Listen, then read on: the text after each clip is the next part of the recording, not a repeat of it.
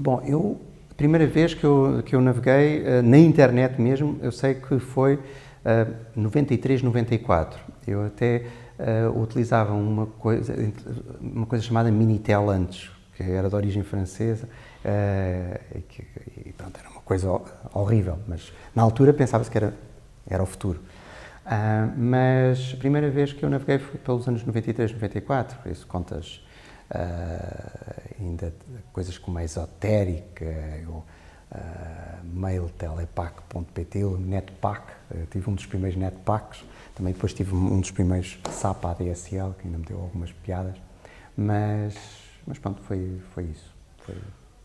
Eu, eu, eu, eu penso que deve ter sido ali pelos anos de 97, 98, que eu divertia-me imenso a utilizar uma coisa chamada Net Meeting, que era, digamos assim, o, o proto-Skype.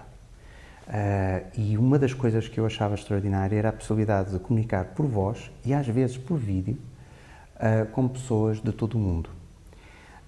Um, a custo zero, através do meu computador, com uma linha dial-up Estamos a falar com velocidades absolutamente estonteantes de...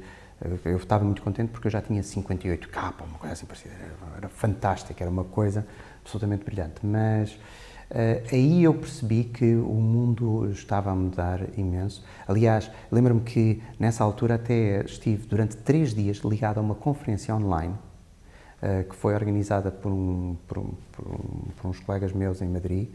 E estive três dias por uma ligação dial-up, quer dizer que eu tive três dias na mesma chamada uh, e eu achei extraordinária a possibilidade de poder aprender, poder ganhar mais conhecimento de especialistas que estavam a uma grande distância de mim e que eu podia e que eu podia aproveitar esse saber.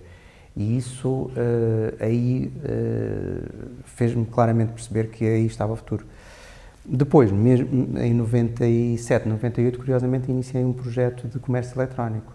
Uh, estamos, na, digamos assim, na, rampa de lançamento das .com, uh, da euforia, em que a esmagadora maioria das pessoas uh, comprava coisas só porque tinha um ponto .com e porque era ponto .com já era muito bom e, e, e houve aí um, no mercado bolsista houve coisas ridículas em termos de subidas por causa de agora é .com sobe mil por cento. Eu, em termos de carreira, sou um indivíduo que está permanentemente a olhar para o futuro. Uh, e eu, quando iniciei esse projeto em 97, 98, eu tinha a firme convicção que o futuro estava no digital e, e investi e fiz um mestrado em Espanha uh, na área do e-commerce e business. E, e, claro, tinha uma componente de marketing digital.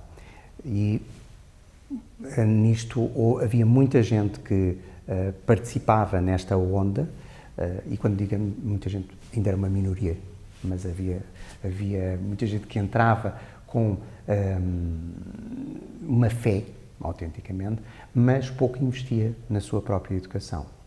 E eu, na altura, fui um dos poucos que eu fiz. Uh, e eu tirei o mestrado em Espanha justamente porque em Portugal não tinha nada que eu pudesse, que eu pudesse fazer. Uh, e então fiz uh, e tive a oportunidade de, rapidamente, logo após fazer o mestrado, fui convidado para ser docente de marketing digital numa, pós-graduação e estamos a falar no ano 2001, o que me fez andar a, falar no deserto durante, eu diria, pelo menos oito anos, em que eu era o o indivíduo mais jovem da, da pós-graduação, todos os outros eram professores com os seus 50 e eu na altura estava com pouco, pouco mais de 30 e pronto, era um miúdo que falava de uma coisa que era marketing digital, que era um bocado ridícula, mas pronto. Essa é a parte que eu gosto de trabalhar. E isto porquê? Porque quando se fala de tudo o que tem a ver com o digital, fala-se de tecnologia, às vezes até se fala de legislação, mas raramente, raramente se fala de as competências digitais. Porque existe uma espécie de um engano. A esmagadora maioria das pessoas acha que porque tem o último smartphone, o último tablet, o último computador, que tem uma ligação de 1 giga é, já é digital. Esquecem-se que é absolutamente necessário, se nós queremos efetivamente uh, avançar como profissionais, mas também que as nossas organizações avancem em termos de, de agora também a outra buzzword, transformação digital, nada disso é possível sem fazer a transformação digital dos humanos. Uh, isto é, eu vejo uh, que uh, as pessoas continuam a ignorar as potencialidades que nós temos na atualidade em termos tecnológicos. Por isso é que eu costumo sempre dizer há três tempos. Um tempo é o avanço da tecnologia, que está sempre muito mais avançado do que o segundo tempo, que é o da mentalidade, e que normalmente até às vezes está a par ou um bocadinho mais avançado do que outro que é o quadro jurídico. Uh, e, e, muitas vezes esse quadro jurídico vem, é feito também considerando uma grande ignorância por parte do legislador como é que as coisas funcionam. E isso às vezes vê-se na forma como se tenta implementar determinadas legislações e, que, que, depois não são factíveis na prática. Mas pronto, uh, fica-se com, digamos assim, com eh, consciência tranquila. Eu penso que uh, nós, nós os dois neste, temos feito algum trabalho nisso, que é uh, partilharmos aquilo que sabemos uh, e avisarmos que a onda está aí. Porque eu vejo isto sempre como se fosse uma onda, daquelas a onda gigante na, na Nazaré. O indivíduo que vai a surfar uma coisa daquelas olha para a frente e não há nenhuma onda gigante à frente. A onda está atrás. O que quer dizer, ele, ele se olhar para trás, ele vai cair. Se olhar para trás, ele vai cair. Ele tem é que surfar a onda e acabou-se. Uh, e nós temos dois, duas possibilidades. Uma é esta que nós fazemos de explicar às pessoas: atenção, a onda vem aí, têm que se preparar, têm que se desafiar, têm que não ter medo de errar para poderem aprender, porque isto é um processo de aprendizagem. Eu sou coordenador de uma pós-graduação em marketing digital e eu digo: atenção, eu não sei tudo sobre marketing digital, nem posso saber. Eu aprendo com os meus alunos, aprendo com os meus colegas docentes. Não há outra hipótese. Vivemos num mundo, digamos assim, de um cérebro coletivo, em que nós temos que aprender com todos e todos aprenderem uns com os outros. Não há outra hipótese. É demasiado conhecimento. E a outra, infelizmente, vai ser incentivos negativos. Isto é pessoas que vão ser varridas do mapa. Lá está, vão vá com a onda. E vão ser varridas. Porquê? Porque uh, se acomodaram, porque pensaram que se, se metessem a cabeça na areia talvez aquilo passasse. E, e um dia acordam e estão, estão desempregadas. E, e, com um problema. É que isto é algo que eu, eu, é um aviso que eu procuro sempre lançar. A minha geração e as que vêm a seguir vão ser as primeiras gerações que vão ter um problema da seguinte forma: estar, ter 80 anos e estar desempregado. Eu não disse reformado, eu disse desempregado. Porquê? Porque, por um lado, a esperança de vida aumentou. E depois, o sistema em que nós temos baseado a nossa sociedade não, não, vai, não vai poder continuar a funcionar, porque temos taxas de natalidade decrescentes, o que quer dizer que temos menos pessoas que possam contribuir. E Felizmente, em termos de, de, cuidados de saúde, essas pessoas conseguem viver com melhor qualidade de vida. Quer dizer que nós temos que estar preparados para essa eventualidade. Por isso, algo que nós temos que permanentemente estar a desafiar-nos, a aprender, a, a, a, e neste momento nunca houve tantas oportunidades para aprender. Nunca houve tanto acesso. Não, qualquer pessoa tem mais acesso à informação no mundo do que qualquer um dos nossos antepassados, até podemos juntá-los todos. Mas, mas ignoramos isso, continuamos a tentar fazer as coisas. Temos que nos desafiar a ser diferentes e, e muitas vezes, eh, por exemplo, isto do vídeo. É uma tecnologia absolutamente extraordinária, dá-nos a possibilidade de comunicar com imensa gente, dá-nos a possibilidade de comunicar muito mais eficazmente. E eu vejo um problema gravíssimo das pessoas estarem ali agarradas. No meu entender, neste momento, qualquer administrador de empresa, principalmente daquelas, digamos assim, de setores sexys, isto é, cotadas em bolsa ou setores que, que são sexy per si, por exemplo, a TAP não está cotada em bolsa, mas se há uma notícia da TAP, toda a gente fala da TAP, é? porque é uma companhia aérea, chama da TAP, Ryanair, o que quisermos. qualquer administrador nestas áreas de, uh, deveria estar preparado para fazer um vídeo em 5 minutos e colocá-lo na rede. Porque uma gestão de crise já não se pode fazer porque eu envio uma, uma nota de imprensa. Principalmente quando nós estamos a falar de, empresas que estão cotadas em bolsa ou que são muito sensíveis a problemas e que, e que pode significar cancelamentos imediatos, etc. E isto não é ainda visto como normal. O que é visto como normal é que, por exemplo, um administrador qualquer tem que ter a capacidade de ir a uma sala e falar com 100 pessoas. Mas falar com 10 mil ou 1 milhão, não. Uh, porque é no vídeo. É estranho. Não faz sentido.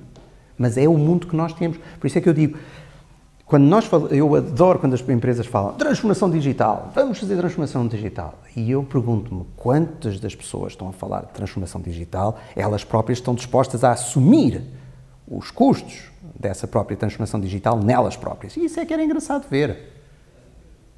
Eu diria que é uma erosão lenta. Todos os dias me honra um telespectador numa televisão generalista. É assim. É, todos os dias. E eh, quando, quando uh, deixar de haver massa crítica, acabou. Ponto. Um, multiplataformas neste momento. Uh, eu acho que nós vamos ver um explodir de Netflix especializados. Eu sou maluco por desporto. Ah, eu tenho o meu Netflix do desporto. Eu tenho o meu Netflix.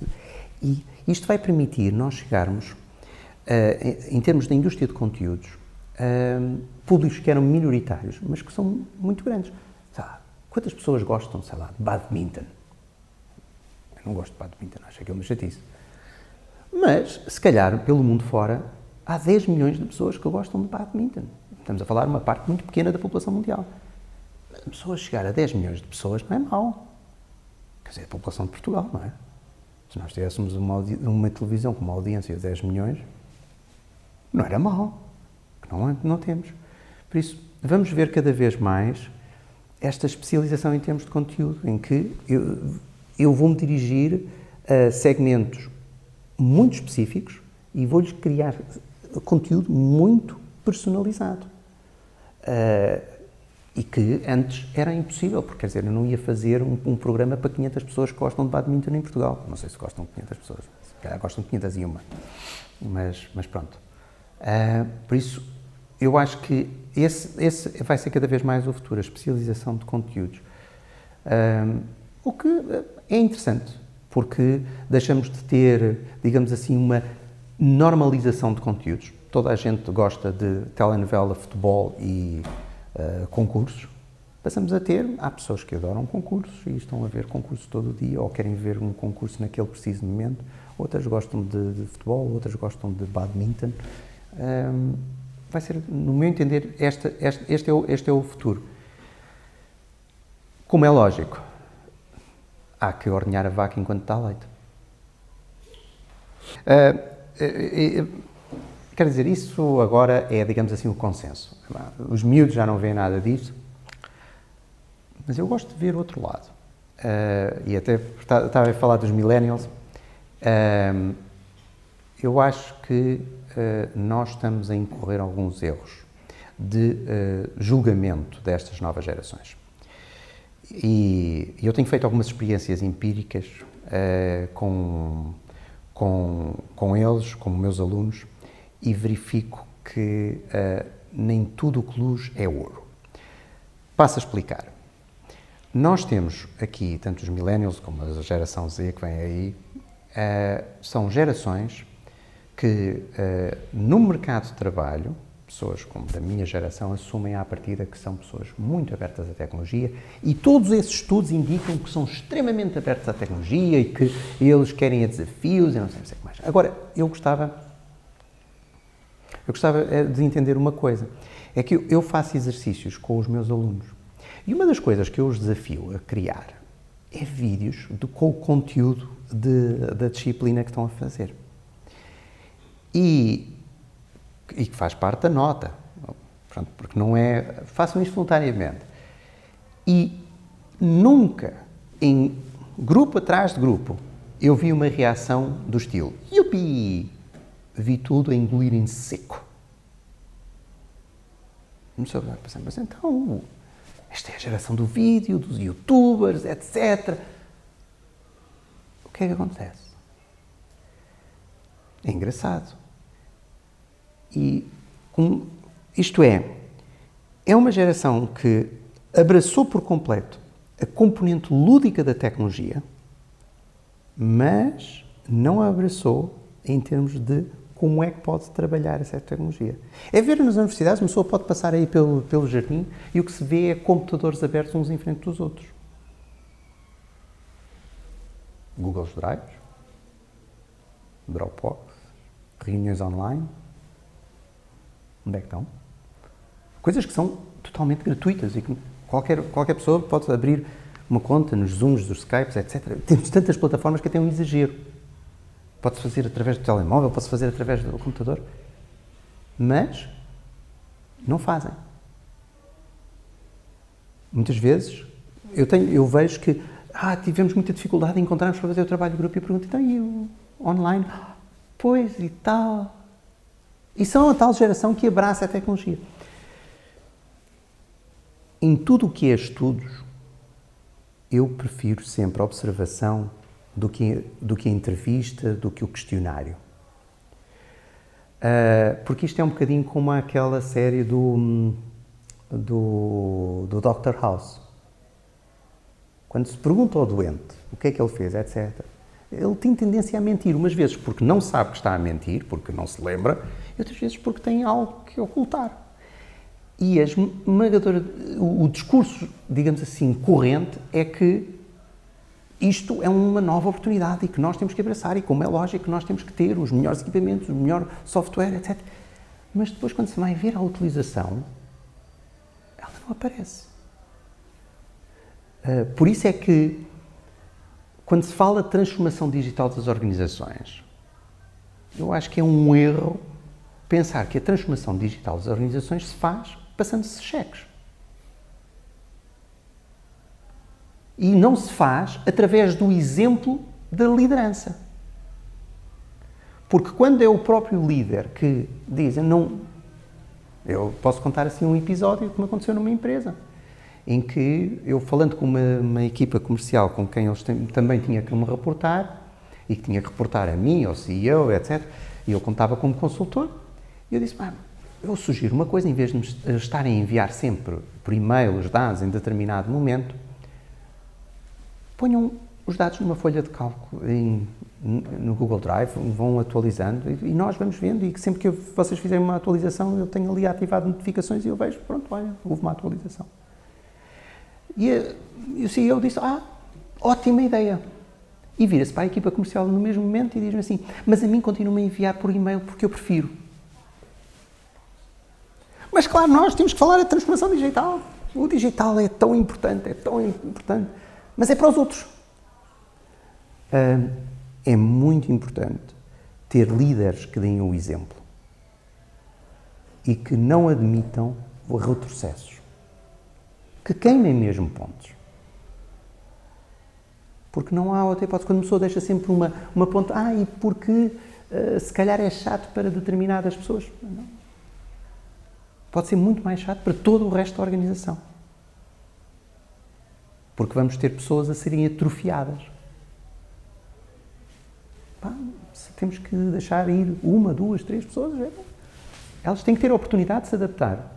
Mas se não se adaptam, a organização tem que continuar. Sou pena de todos os outros caírem. É assim a lei da vida. Vamos pôr no papel de alguém que tem um bom orçamento para publicidade. Eu posso escolher várias coisas.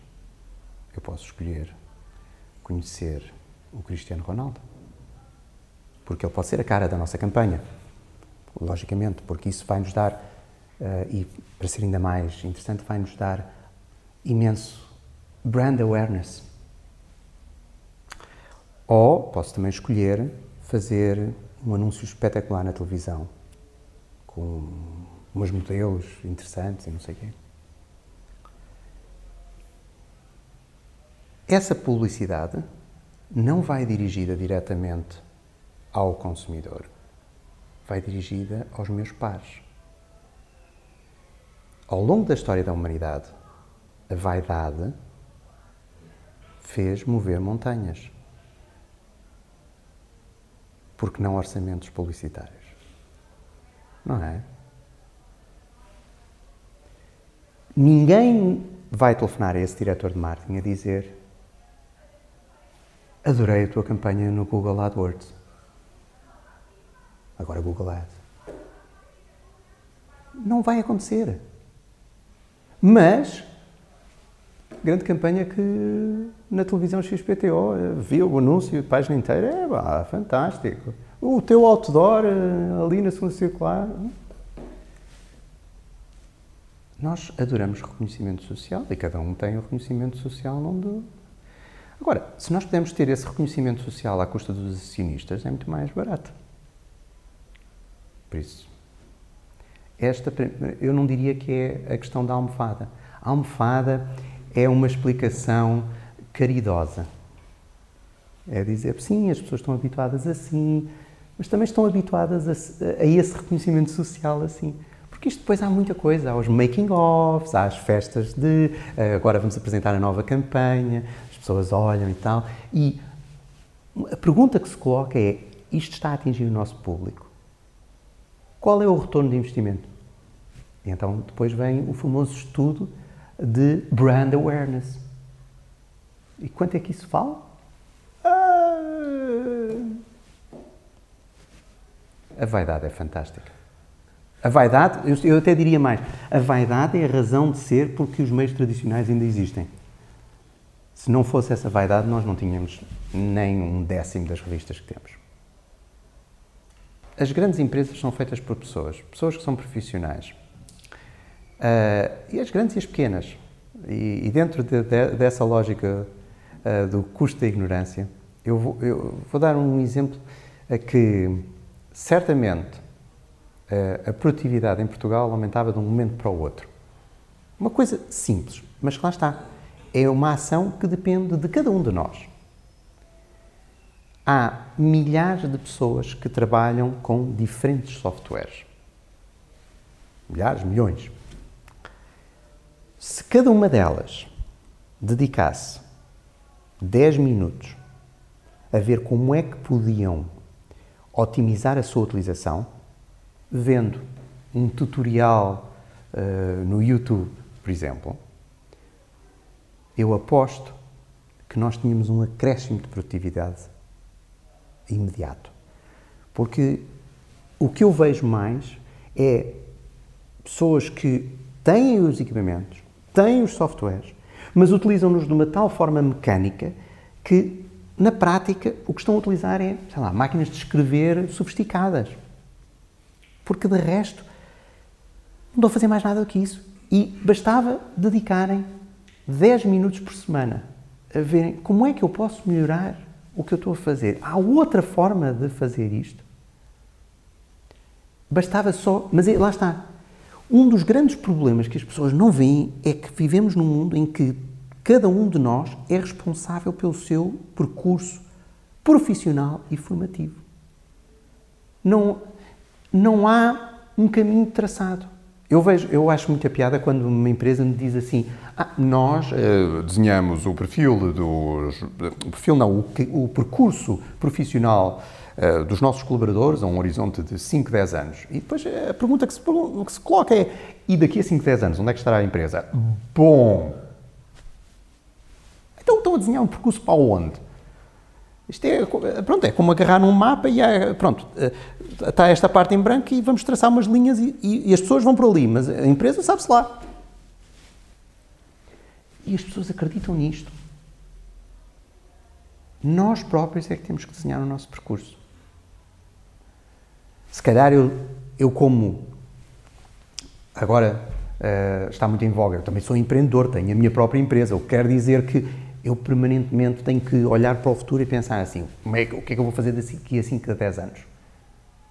E é isso que eu ando a fazer, se calhar estou mais alertado por causa disso. Só que vivemos num mundo em que cada um de nós é realmente a sua própria empresa. Com um cliente exclusivo, porque é o empregador, ou 100 clientes exclusivos. E, e quem não entender isto arrisca-se a ter graves problemas. Mas o mundo digital abre-nos imensas oportunidades porque nunca foi tão fácil as pessoas, no fundo, adaptarem-se a diferentes oportunidades, a diferentes tipos de pedidos, etc. Nós podemos adaptar muito melhor. Porque antigamente, não, isto só se eu for fazer um curso, eu não sei aonde, e falar com coisa, e nem existe, etc. Um bocado como aconteceu a mim. Eu, quando quis aprender mais sobre o mundo digital, que fazer um curso em Espanha, não havia nada, eu não conseguia nada, não havia suficiente conteúdo para. E agora as coisas são completamente diferentes. Eu consigo agora especializações muito precisas onde quer que elas estejam. Neste momento, Uh, e principalmente nas gerações mais novas, é, é, digamos assim, estarem num, numa única plataforma num momento é uma coisa estranha. Agora, eu continuo a, dizer, eu prefiro observar comportamentos a questionar as pessoas. Tudo o que me permita observar comportamentos é mais valioso do que uh, questionar. E esse, esse, para mim é o, é o princípio essencial. Uh, Agora, as plataformas dão essa informação. Nós temos a consciência que alguma delas é inflacionada. Facebook, as visualizações de vídeo, por isso é que começou a haver muito mais visualizações no, no, no Facebook do que no YouTube, etc. Agora, uma coisa, uma coisa é certa. O termos a percepção disso é também mais claro, porque a, a informação passa muito rapidamente. O que quer dizer que se as próprias plataformas se portam, digamos assim, mal, vão ser penalizadas. É tão claro quanto isso, porque as pessoas, todas elas sabem que, então, como uma tribo, muda-se para outra plataforma, tranquilo. Por isso é que eu diria que plataformas como o Google, como o Facebook, podem acabar de um dia para o outro. Basta só fazerem um erro grave. E acabou alguém aparece e toma o lugar delas muito rapidamente, que é também uma das vantagens da, da tecnologia digital.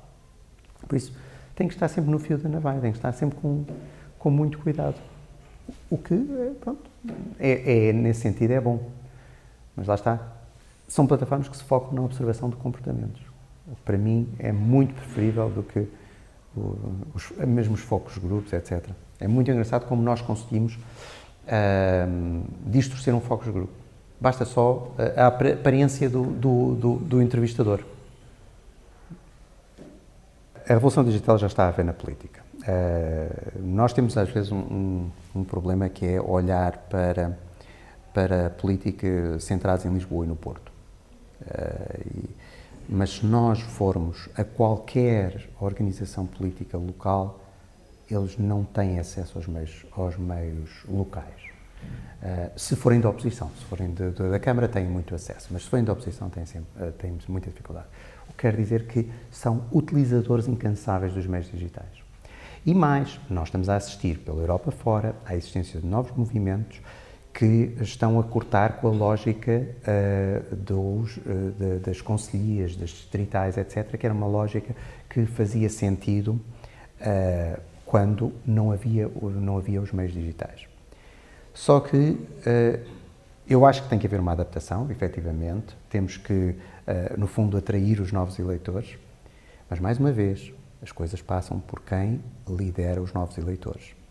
E eu, eh, uma coisa que me faz confusão é que uh, as próximas eleições, eu aposto que vamos ter uma taxa de abstenção elevada, isto é, as próximas são as autárquicas, se não estou em erro, por isso, a taxa de abstenção nas autárquicas, que toda a gente já agora diz que é o poder mais próximo uh, dos eleitores, todavia são, é, é, a segunda maior taxa de abstenção logo a seguir às europeias.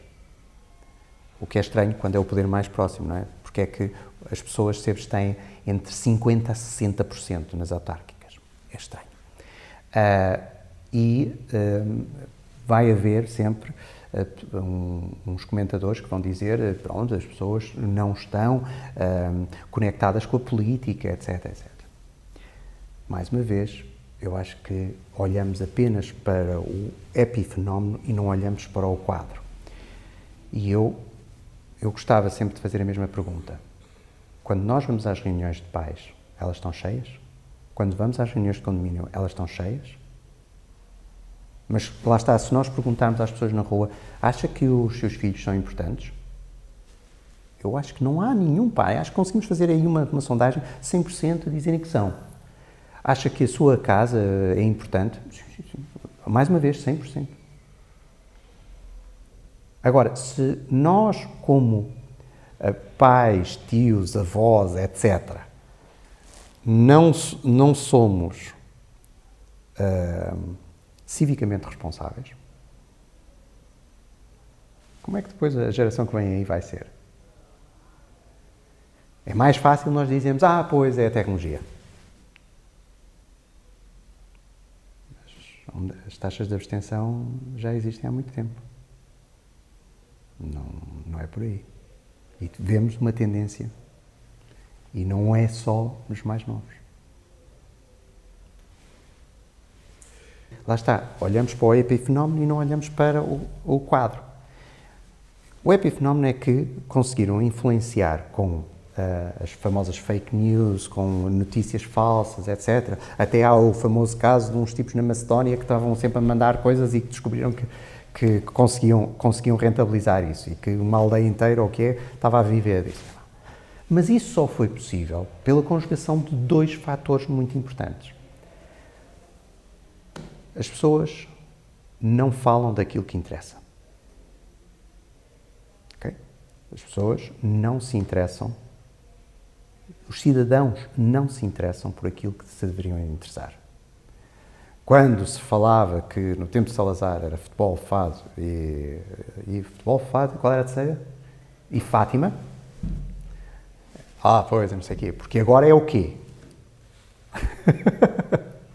Pronto, agora não, se calhar não é, não é tanto fado, mas se calhar temos fenómenos eh, estilo de, os acidentes, a velhinha que lhe aconteceu não sei o quê, etc.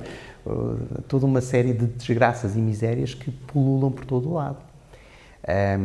E a outra parte tem a ver com as elevadas taxas de abstenção. O que os senhores da Câmara de Analytics compreenderam é que, e isso é algo que eu por acaso venho a dizer há, há vários anos, é que é possível ganhar eleições com 10% de eleitores.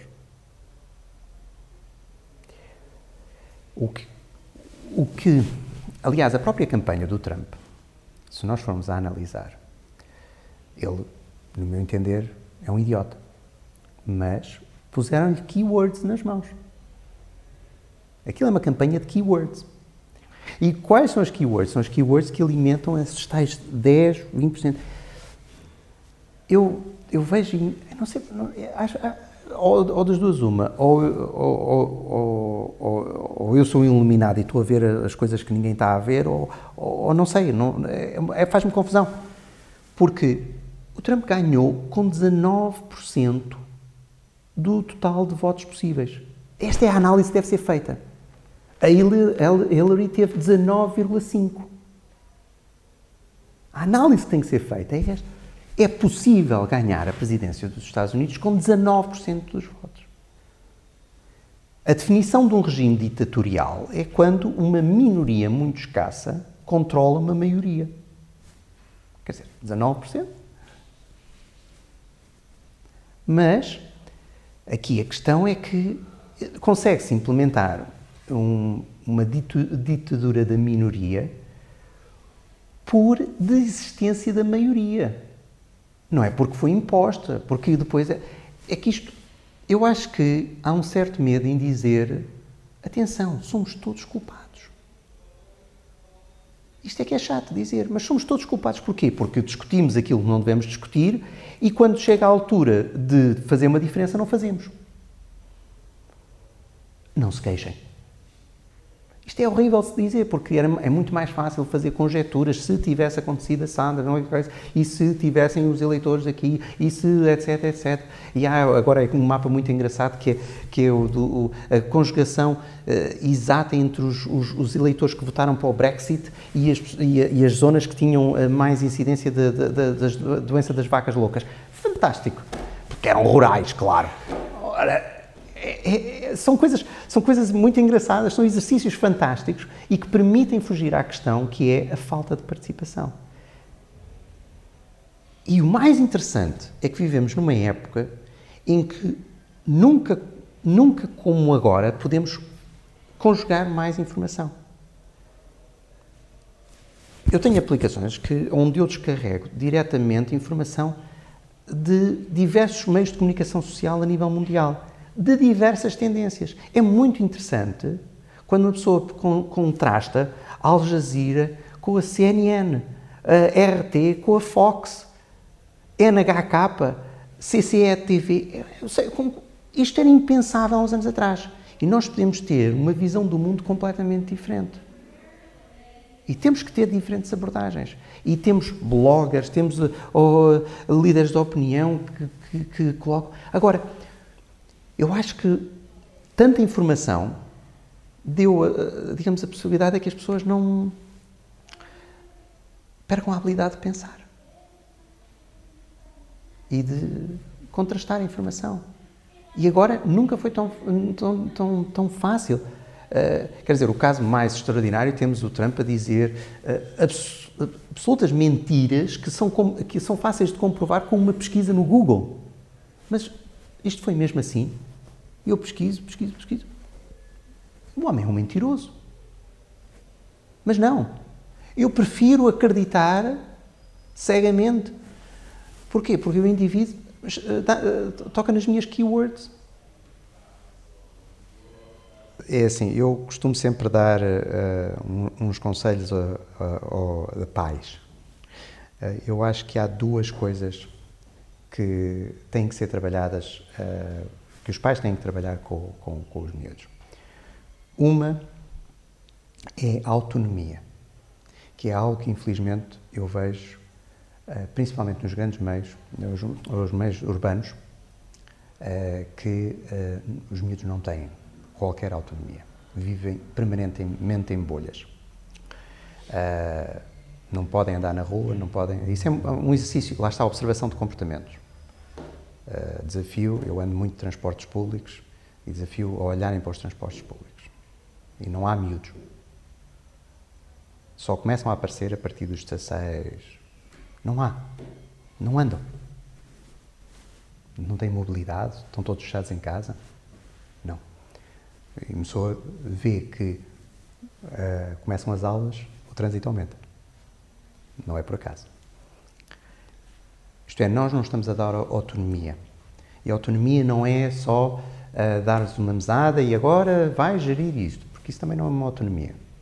Uh, isso dá, dá efeitos. Ainda hoje, hoje estava ver no carro, estava, estava a ouvir um anúncio de, de, um, de, um, de um, carro que, que um, ehm, no fundo, era para comprar um carro, dirigia-se a a um, a um público jovem e, e o anúncio uh, terminava com o pai a dizer ao filho: Está bem, já me convenceste, agora tens de convencer a tua mãe.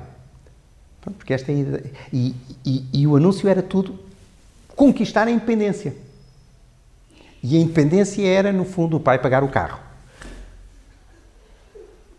Isto é uma noção curiosíssima. lá está, como o nosso percurso profissional e formativo vai depender cada vez mais de nós e de, só, e de nós próprios e nem, ninguém mais,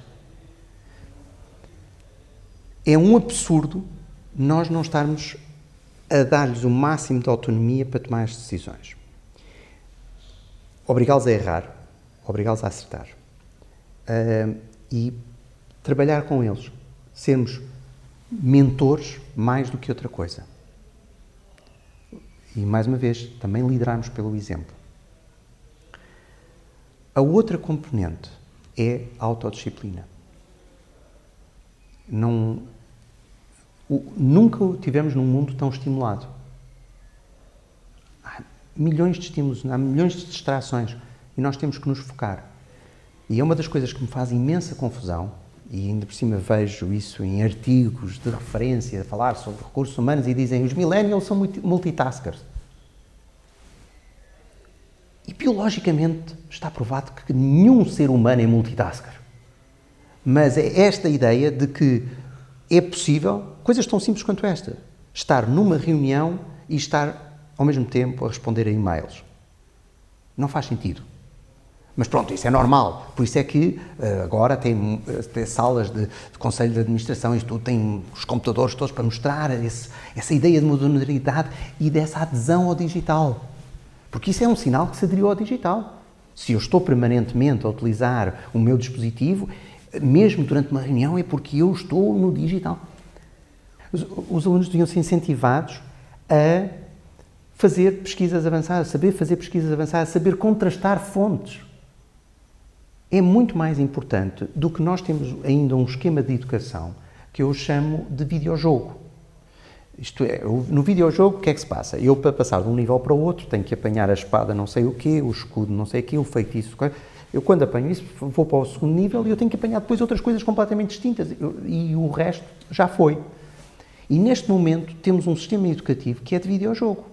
Isto é, os alunos aprendem o que têm que aprender para passar esse ano e é para esquecer, porque no ano a seguir têm que aprender outras coisas distintas. Isto, a educação que nós temos está feita em função dos professores que temos, não em, função dos tempos que temos. Mas pronto, é, é, é discutimos, a, discutimos a, a nuvem. Nós somos um bocadinho esquizofrénicos. Vamos a um exemplo típico. Ah, vamos supor que somos clientes de uma mercearia. Nós gostamos de ir àquela mercearia porque uh, lá a senhora da mercearia uh, nos guarda aqueles pêssegos que nós gostamos.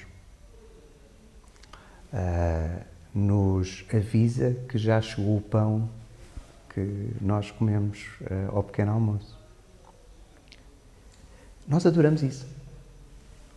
Mas essa senhora está a utilizar os nossos dados.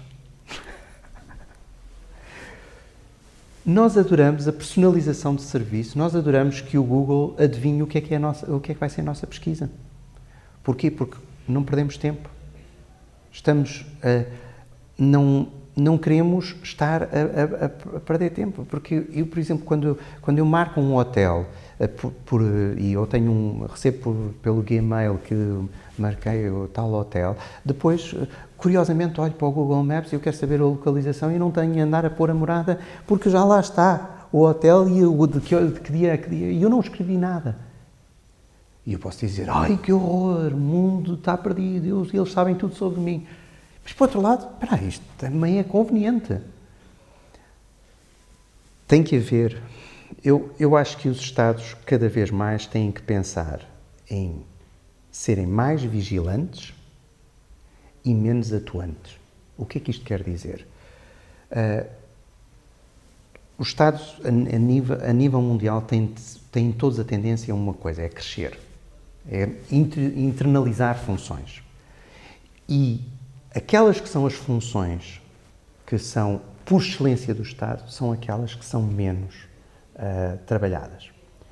Eu lembro quando foi da, da, da, crise financeira internacional, eu acho que os números eram estes, que uma das queixas que o governador do Banco de Portugal tinha era que só tinha 60 pessoas dedicadas à supervisão. Mas o Banco de Portugal tem milhares de funcionários.